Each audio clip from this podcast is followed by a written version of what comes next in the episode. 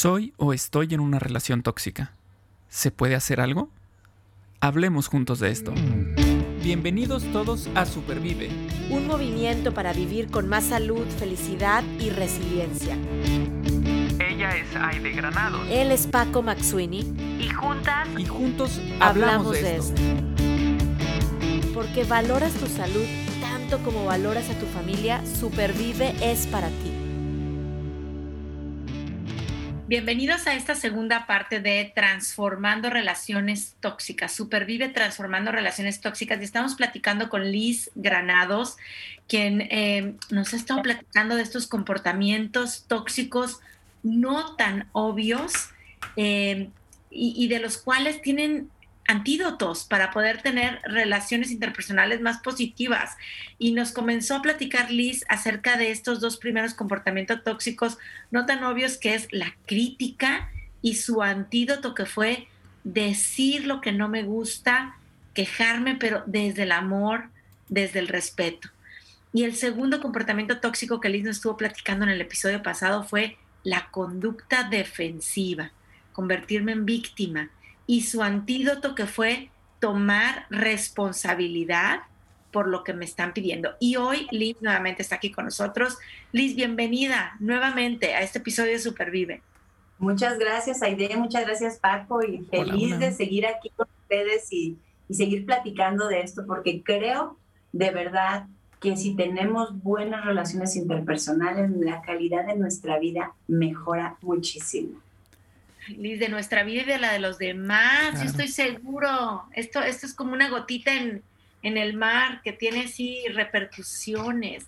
Y nos vas a estar platicando hoy, Liz, nos vas a continuar platicar, platicar de estos comportamientos tóxicos no tan obvios, sus antídotos. Sabemos que eran cuatro, dijiste Sí. cuatro, Así es. Nos quedamos en los primeros dos. así es. Ya tenemos los primeros dos y les quiero hablar del tercero. ¿Se acuerdan que les comenté que estos comportamientos están sacados de datos científicos? Después de estudiar muchos comportamientos tóxicos, estos cuatro son los más altos, ¿no? Ok. Eh, mm, estadísticamente.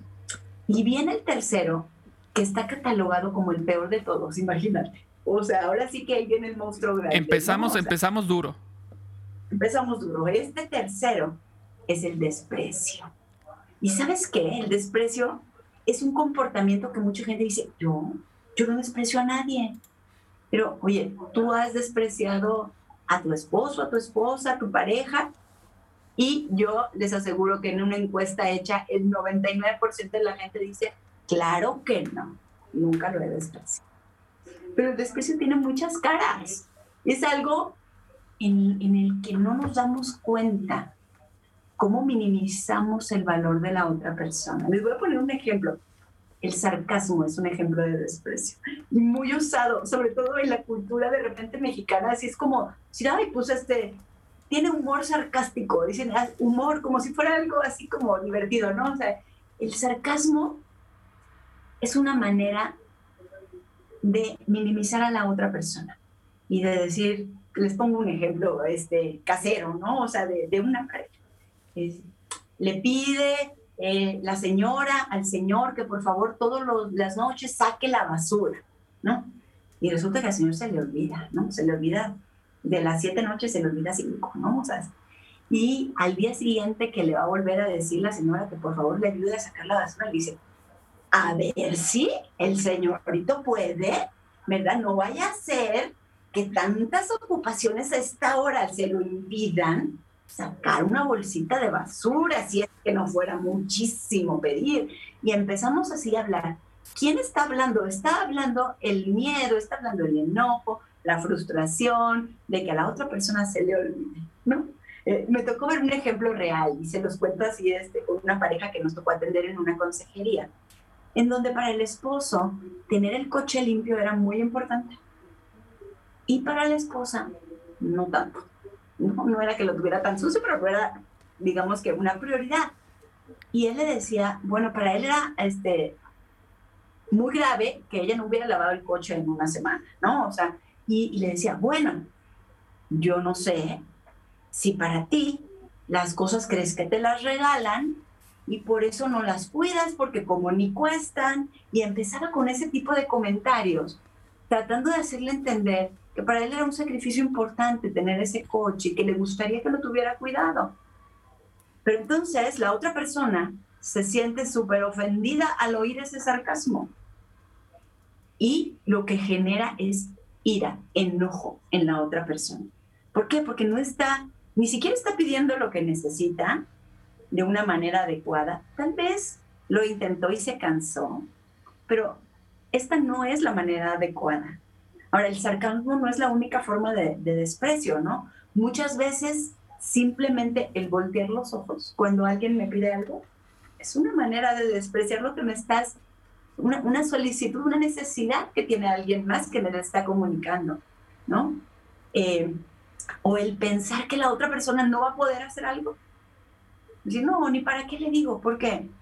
No, no, no, eh, no puede. O sea, no se le da eso de, de, recoger su ropa sucia, no sé, ni para qué lo digo. Ese hecho que la otra persona ni se enteró es un comportamiento de desprecio hacia la otra persona. O sea, ni siquiera tienes que hacerlo evidente, comunicarlo. O sea, podemos estar aplicando este comportamiento tóxico sin que la otra persona lo sepa. Así es, porque si nos vamos a la, a la definición que dijimos de un comportamiento tóxico en el episodio anterior, es un comportamiento que me desconecta de mi pareja. El hecho de que yo piense que le quisiera pedir algo y no se lo pido porque no es capaz de hacerlo, según yo, me va a desconectar. Y entonces voy a terminar enojada haciéndolo yo, porque tenía ganas de que me ayudara mi pareja.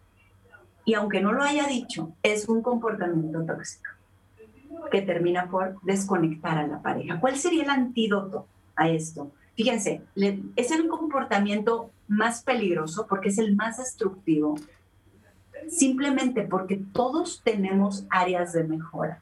Entonces yo puedo ver lo malo o lo bueno de una persona. Es, aquel dicho tan famoso que hemos escuchado muchas veces de cómo ves un vaso que está a la mitad del agua, ¿no? O medio lleno o medio vacío. El antídoto de este comportamiento es precisamente la apreciación de lo bueno que tiene la otra persona. O sea, hay cosas que no te van a gustar de tu pareja, desde ahorita te lo digo, porque no somos dos gemelos idénticos.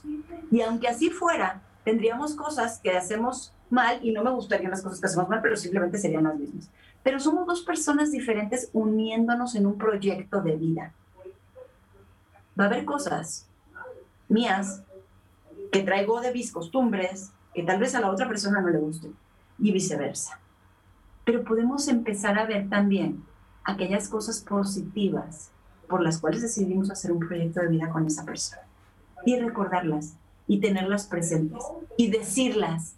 Decirlas frecuentemente nos ayuda a que la otra persona sepa que yo aprecio esto.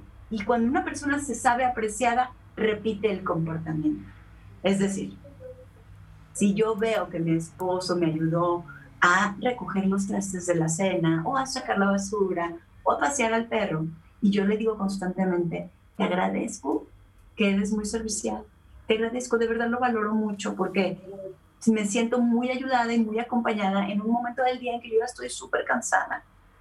Y te lo agradezco mucho. La otra persona al otro día lo hace con más gusto.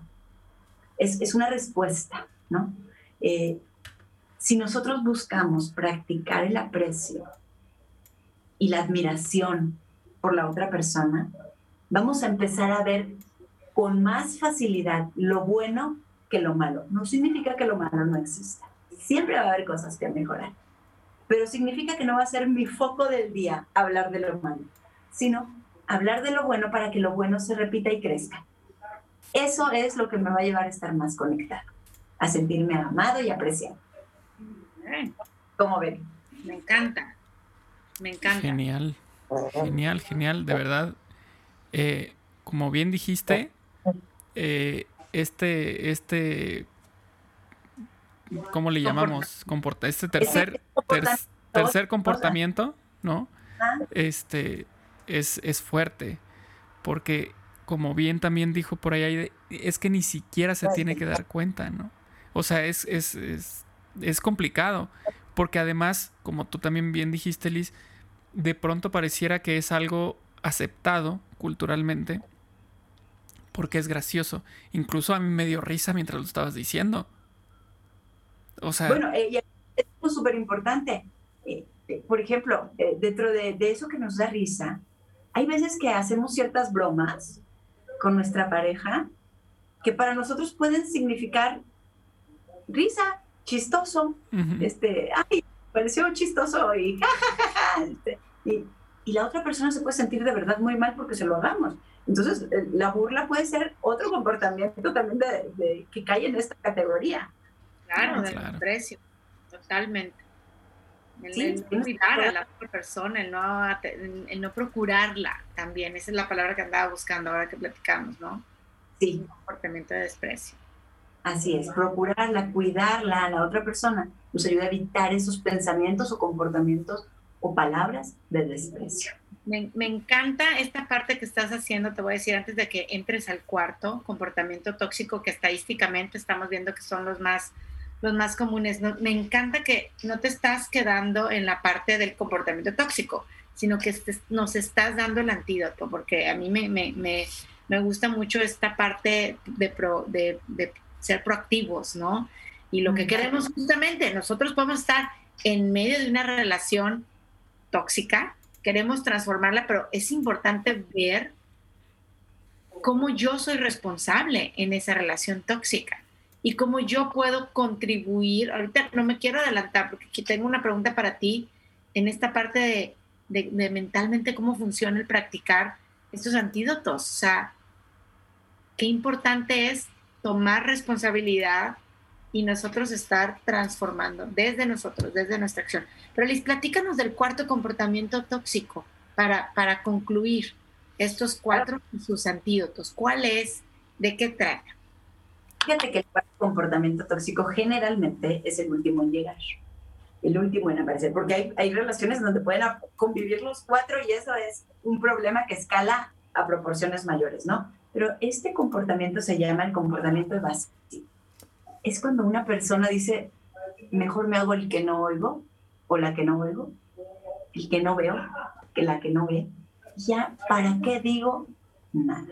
Y vemos casos en donde están discutiendo una pareja y, vamos a poner un ejemplo, que la señora está reclamando algo, es que otra vez te digo que no sacaste la basura, que no llegaste a tiempo, que los niños, que. Y el señor está leyendo su celular. Y prefiere no hablar, no contestar, no escuchar, irse. O puede suceder al revés. Puede suceder que llegue el esposo y esté diciendo, pero ¿cómo es posible que no te pedí que, eh, que por favor me compraras estos snacks que son los de mi dieta y no puede ser que no te importe lo que yo necesito, si te lo pedí de favor tres veces, etcétera, etcétera, etcétera. Y la señora así, y la evasión pareciera que es alguien que quiere evitar un conflicto. Y tiene cara como de bueno. ¿Para qué peleo? Total. Pero sabes que la evasión no es algo bueno porque no resuelve nada. El, hacer que no veo, que no oigo, que no siento nada, eh, y irme, que para no pelear, no cumple el objetivo de que, de que la necesidad de la otra persona o mía se cumplan. No cumple el objetivo de conectarnos más. Al contrario, es un desconector súper fuerte. Y probablemente más adelante terminarán las dos partes evadiéndose, ya ni siquiera diciéndose nada. Pero eso ya llega a escalar ese, ese conflicto que nunca se resolvió. ¿Por qué sucede este comportamiento evasivo? Muchas veces es por cansancio, Muchas veces es por frustración de que ha sido un problema recurrente tal vez. Sin embargo, a pesar de que eso es real, a pesar de que los problemas recurrentes pueden causar frustración y cansancio, la evasión nunca es el camino adecuado para reconectar una pareja, para solucionar un problema. ¿Y sabes por qué sucede la evasión? Porque la gente llega a un punto de abrumamiento de estar tan cansada y abrumada que es como si fuera una olla express diciendo, si les dejo que siga el calor aumentando, voy a explotar muy feo. Por ese lado, entiendo que la persona no quiera discutir, porque a veces explotar feo puede terminar en una parte violenta muy fea.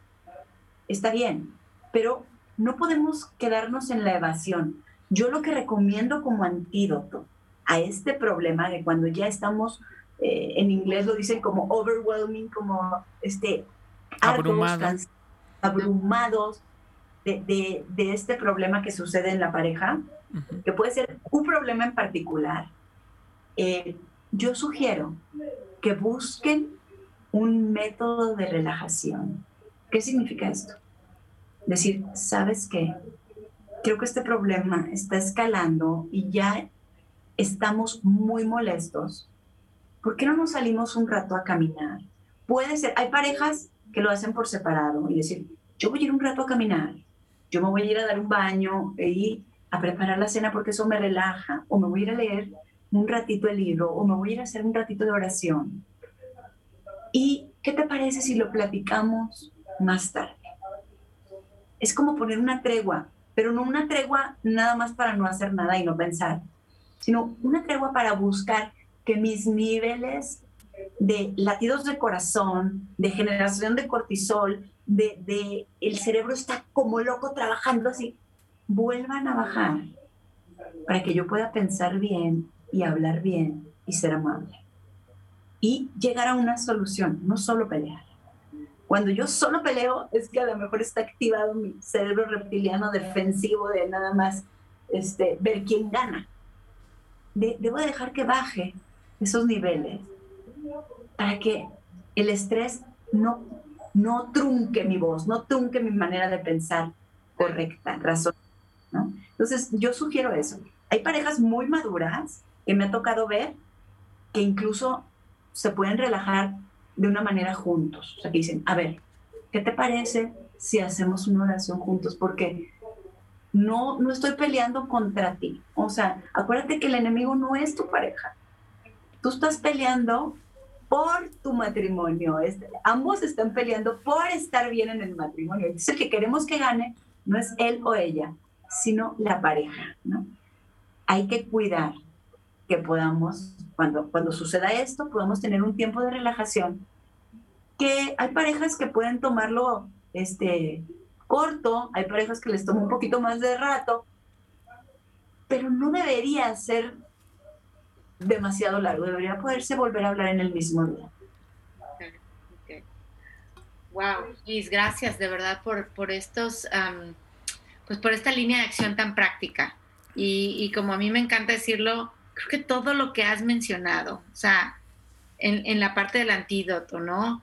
Decir lo que no me gusta con respeto y amor, tomar responsabilidad, apreciar y cuidar el otro, buscar esos momentos de, relaja, de relajamiento, no cuestan. O sea, es un acto de la voluntad, entiendo, ¿no? Y a lo mejor podemos decir, es que eso cuesta más que cualquier otra cosa, pero es algo que tenemos al alcance de nuestras manos, em, de nuestro conectar mente y corazón y lo podemos hacer. Pero, pero te tengo una pregunta, a ver. Cansancio, Liz. A lo mejor quien nos está escuchando decir, no, espérame, Liz, espérame. Cinco meses 10 años diciendo lo de la basura, lo de la ropa, lo del carro, lo de la llegada, lo de los niños, lo de lo que sea. Y podemos decir, oye, ¿qué pasa cuando solo una persona, vamos a suponer, está haciendo los antídotos, ¿verdad? Y, y, poniendo todo para que esta relación no sea tóxica, sino se transforme y sea constructiva.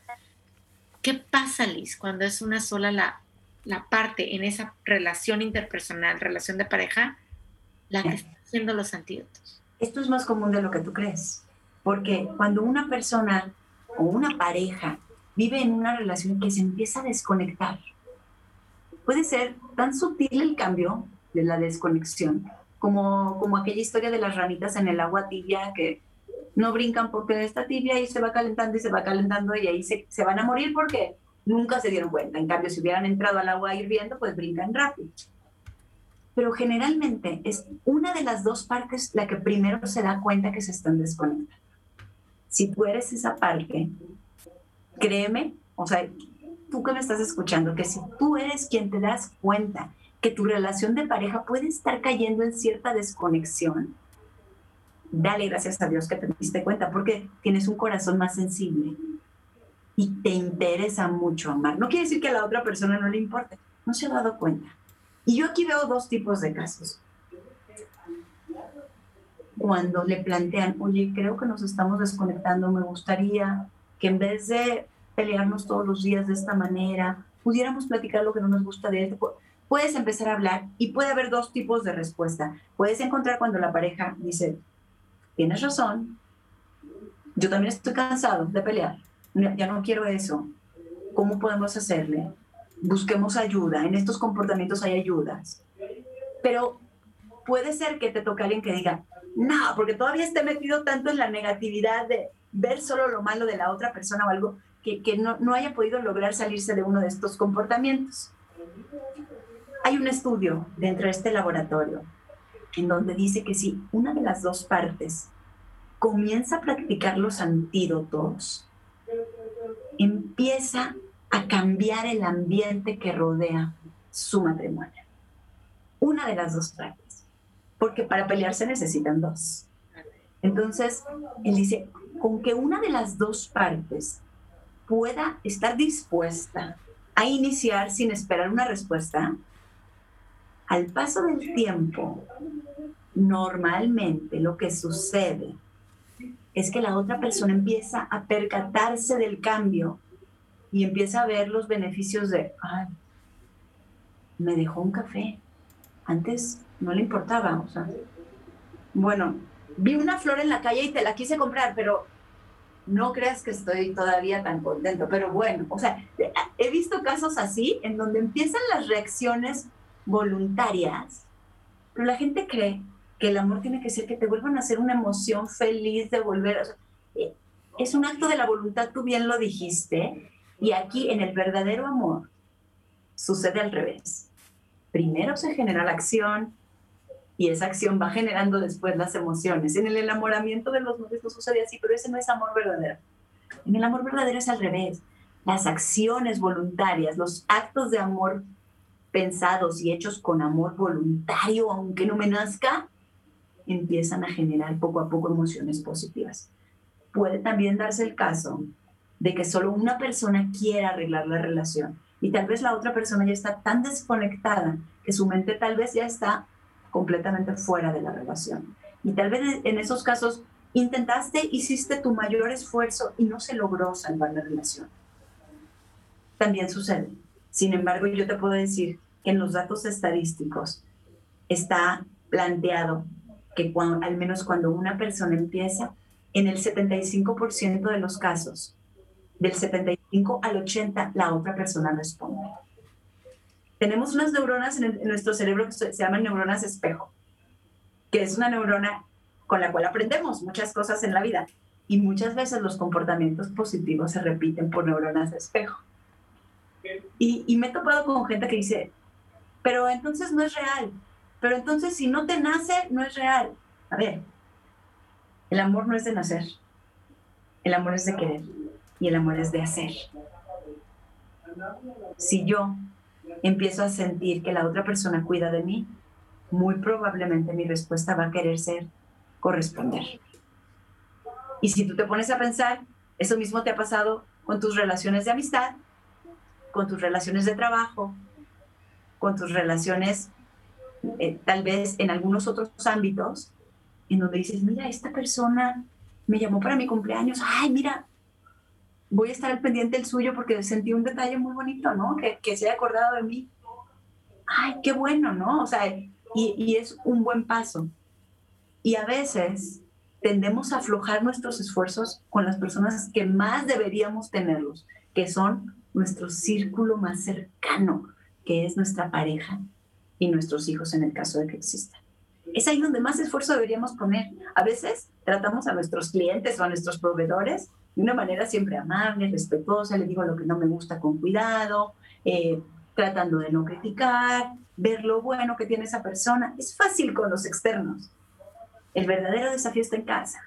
Y es ahí donde yo los invito a que cuando algo nos desafía, es porque nos va a hacer crecer. Y yo los invito a que practiquemos estos antídotos, aunque, aunque me digas, es que en mi relación no hay nada tóxico. Qué bueno que no haya ningún comportamiento dañino aún. algún día puede que haya, porque todos fallamos. Practiquemos los antídotos y eso nos va a fortalecer. Es como tomar vitaminas antes de que llegue la enfermedad. Súper, súper. Nos diste entonces estos cuatro puntos, pero con estos cuatro antídotos que nos ayudan sin duda en, estas relaciones para quitarnos lo, lo tóxico. Pero yo te quisiera preguntar, si tuvieras que decir uno o el mejor recurso para prevenir relaciones tóxicas, ¿cuál sería? ¿Cuál sería el mejor recurso para prevenir relaciones tóxicas? Yo creo que todos son importantes, me lo pusiste bien difícil, pero, pero yo creo que el más importante es apreciar a la otra persona y que vaya muy de la mano con la gratitud. Cuando yo aprecio lo bueno que tiene el otro y agradezco eso, los demás antídotos se van a dar de manera natural. Cuando yo logro ser, ver más lo positivo que aquello que pudiera ser negativo, yo voy a tener, crear, voy a permitir que se cree un ambiente de gratitud por todo lo bueno que podemos vivir juntos, por, por sueños compartidos, por, por todo lo, aquello que nos unió en un principio y que podemos rescatar cuando se va perdiendo. Yo, yo creería que apreciar y agradecer siempre va a ser eh, aquel que, que nos lleve a tener acciones de amor más concretas. Padrísimo, porque también ya, ya se ha hablado en algunas otras ocasiones sobre la gratitud, ¿no?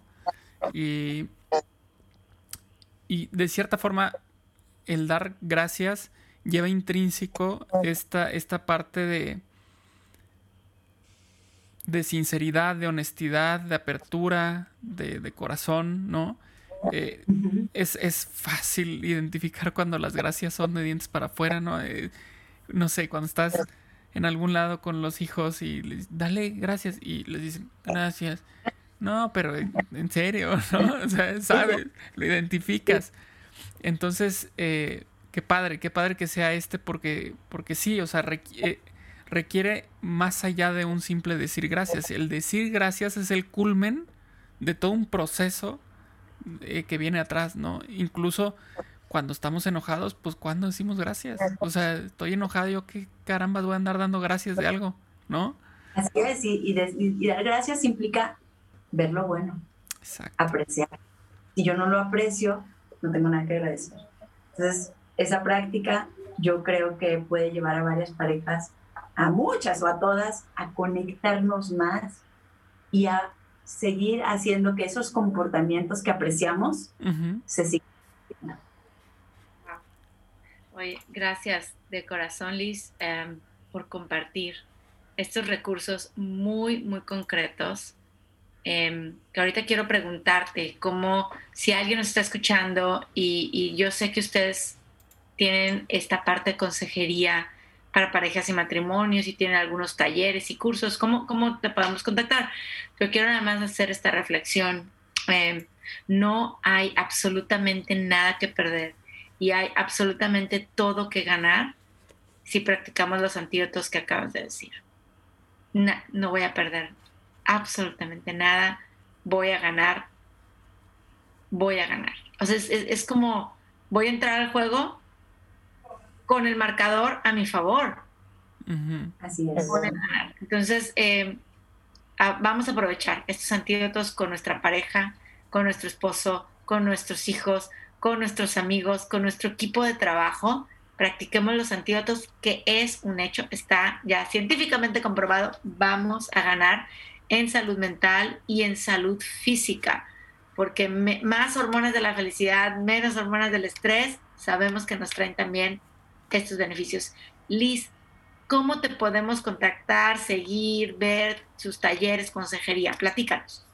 Muchas gracias, Aide. Mira, nosotros generalmente hacemos talleres abiertos al público unas tres veces al año, ¿no?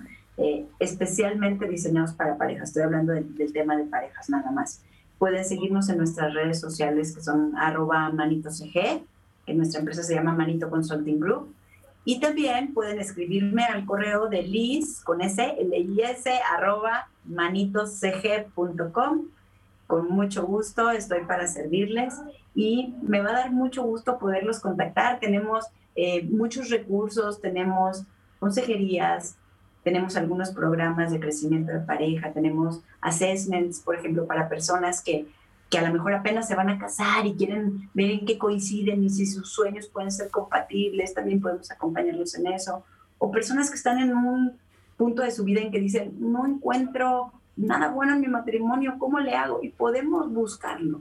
Yo estoy convencida de que mientras Dios nos dé vida, el amor verdadero puede seguir teniendo vida cuando le echamos ganas. Entonces, hasta votar el último recurso, estamos disponibles para ustedes. Somos en pro del amor, en pro de la pareja, de, del matrimonio y, y, de, y de que de verdad los actos de amor sirvan para aportar, para dar a este mundo, no, no para tomar, sino para dar. Qué bonito, muchas gracias, Luis.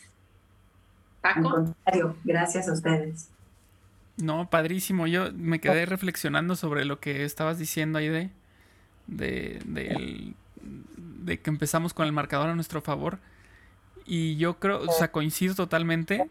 Y creo que si alguien va a empezar a practicar estos antídotos y cree que está perdiendo algo al practicarlos, necesita echarse otro clavado de introspección, ¿no? para resolver el por qué cree que está perdiendo. Porque como bien dice Aide, yo creo que al, aplicarlos no hay quien pierde, al contrario, eh, hay una relación que gana, ¿no? Entonces es, es, es, buenísimo. Muchísimas gracias, Liz, por, por esto que nos compartiste en dos episodios. Espero que, que eh, haya sido de un provecho tremendo, así como para nosotros, para todos los demás, todas las demás que nos escuchan de verdad, es información muy valiosa. Y te voy a decir una cosa, te salvaste en el episodio anterior porque resulta que nosotros hacemos una actividad para cada episodio. pero bueno, vamos a hacerlo nada más en este cierre, digamos, en este cierre de, del tema. Este, entonces, nada más te quedaste con un, te vas a quedar con un reto. A ver, díganme. Y no te vas a llevar dos, pero bueno, ni modo. Resulta que tenemos ahí de yo este librito que dice que son 99 cosas que nos traen felicidad, alegría, ¿no? Y entonces, pues son tal cual, son 99 cosas. Tenemos del 1 al 99 aquí en el libro. Y el chiste es que tú nos digas un número del 1 al 99 y te vamos a leer de qué se trata y nos contestas entonces sobre ese tema. ¿Te late? Entonces, venga el número del 1 al 99. A ver, 23. 23. no? no? No, no, no, lo que pasa es que este en no, el, no ha salido. En el, en el, en el episodio de, de abrazos, habíamos, eh, Aide dijo, no, es que a ver, voy a escoger un número por los 20, que nadie ha escogido los 20. Y mira. A ver, yo pensé, dije ahorita, ¿qué escojo? ¿Qué escojo? Eh, estamos hablando del tema de pareja. Yo conocí a mi esposo y me hice su novia un día 23. Ahí está la y cosa. 23 años de casada con él. Entonces, bueno, pues 23. A ver. Perfecto. Venga, Ide. Ya lo tengo aquí. Muy bien. Liz, cuéntanos cuáles son tus lugares favoritos en el mundo. Wow. Tus lugares favoritos en el mundo. ¿Cuáles son mis lugares favoritos en el mundo? Fíjate que mi lugar favorito en el mundo es un lugar en donde yo pudiera ver el amanecer y el atardecer de una forma clara. No tengo un lugar físico que yo te dijera en tal ciudad, en tal país, pero siempre que me preguntan un lugar bonito, a mi mente lo que viene es un amanecer, un atardecer de la mano de mi esposo. Mm, ¡Qué hermoso! Eso me gusta como lugar. ¿Dónde? Donde nos lleve Dios. Donde nos lleve Dios. Finalmente es, como dice, ¿no? Es, es con quién estás, ¿no? No, ¿en dónde estás? Ese es tu lugar favorito en el mundo. Qué bonito, Liz. Gracias por compartirlo y gracias, Paco, por, por acompañarnos también en, este, en estos dos episodios de este tema. Le dije a Paco, se me hace que el tema va a dar para dos episodios y lo dio. La verdad es un tema muy rico.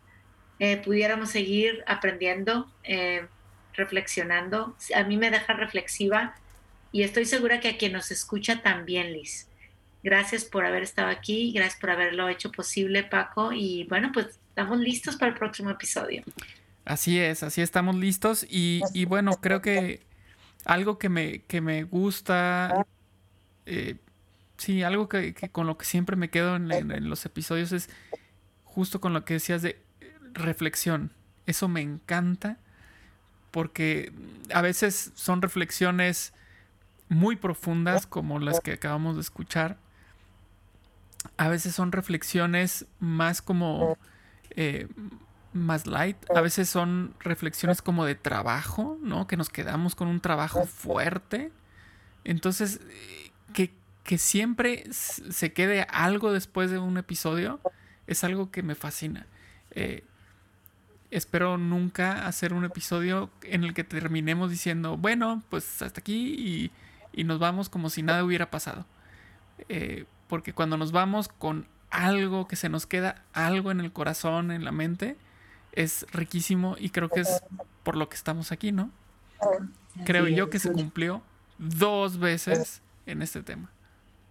Muchas gracias, Paco. Muchas gracias, Aide. De verdad fue, fue maravilloso poderlo platicar con ustedes. Y de verdad yo creo que Dios nos puso en este mundo para seguir creciendo. Y nos puso en pareja para ayudarnos unos a otros hagamos que esas parejas de verdad sean fuentes de amor, de crecimiento, de resiliencia y que podamos aprender a supervivir. Así es, mucha conexión. Gracias Liz, gracias Paco. Muchísimas gracias Liz, gracias Aide. Nos vemos. Nos vemos y nos escuchamos la semana que entra con otro tema que nos va a ayudar seguramente a supervivir. Recuerden compartirnos, estamos en Spotify, estamos en Apple Podcast, Google Podcast, nos pueden encontrar en la página de roserrojo.org, eh, diagonal podcast, ahí están todos los episodios. Y pues compártanos, reescúchenos. Hay veces que un episodio no nos dice mucho el día de hoy, y, pero tal vez en un mes lo vuelvo a escuchar y ya me dice otras cosas, ¿no? Entonces, bueno, pues muchísimas gracias por escucharnos. Gracias Liz, gracias Aide y hasta el episodio que sigue. En el próximo episodio hablaremos juntos de cómo supervivir siendo empáticos. Supervive es posible gracias al apoyo de SVP Dallas.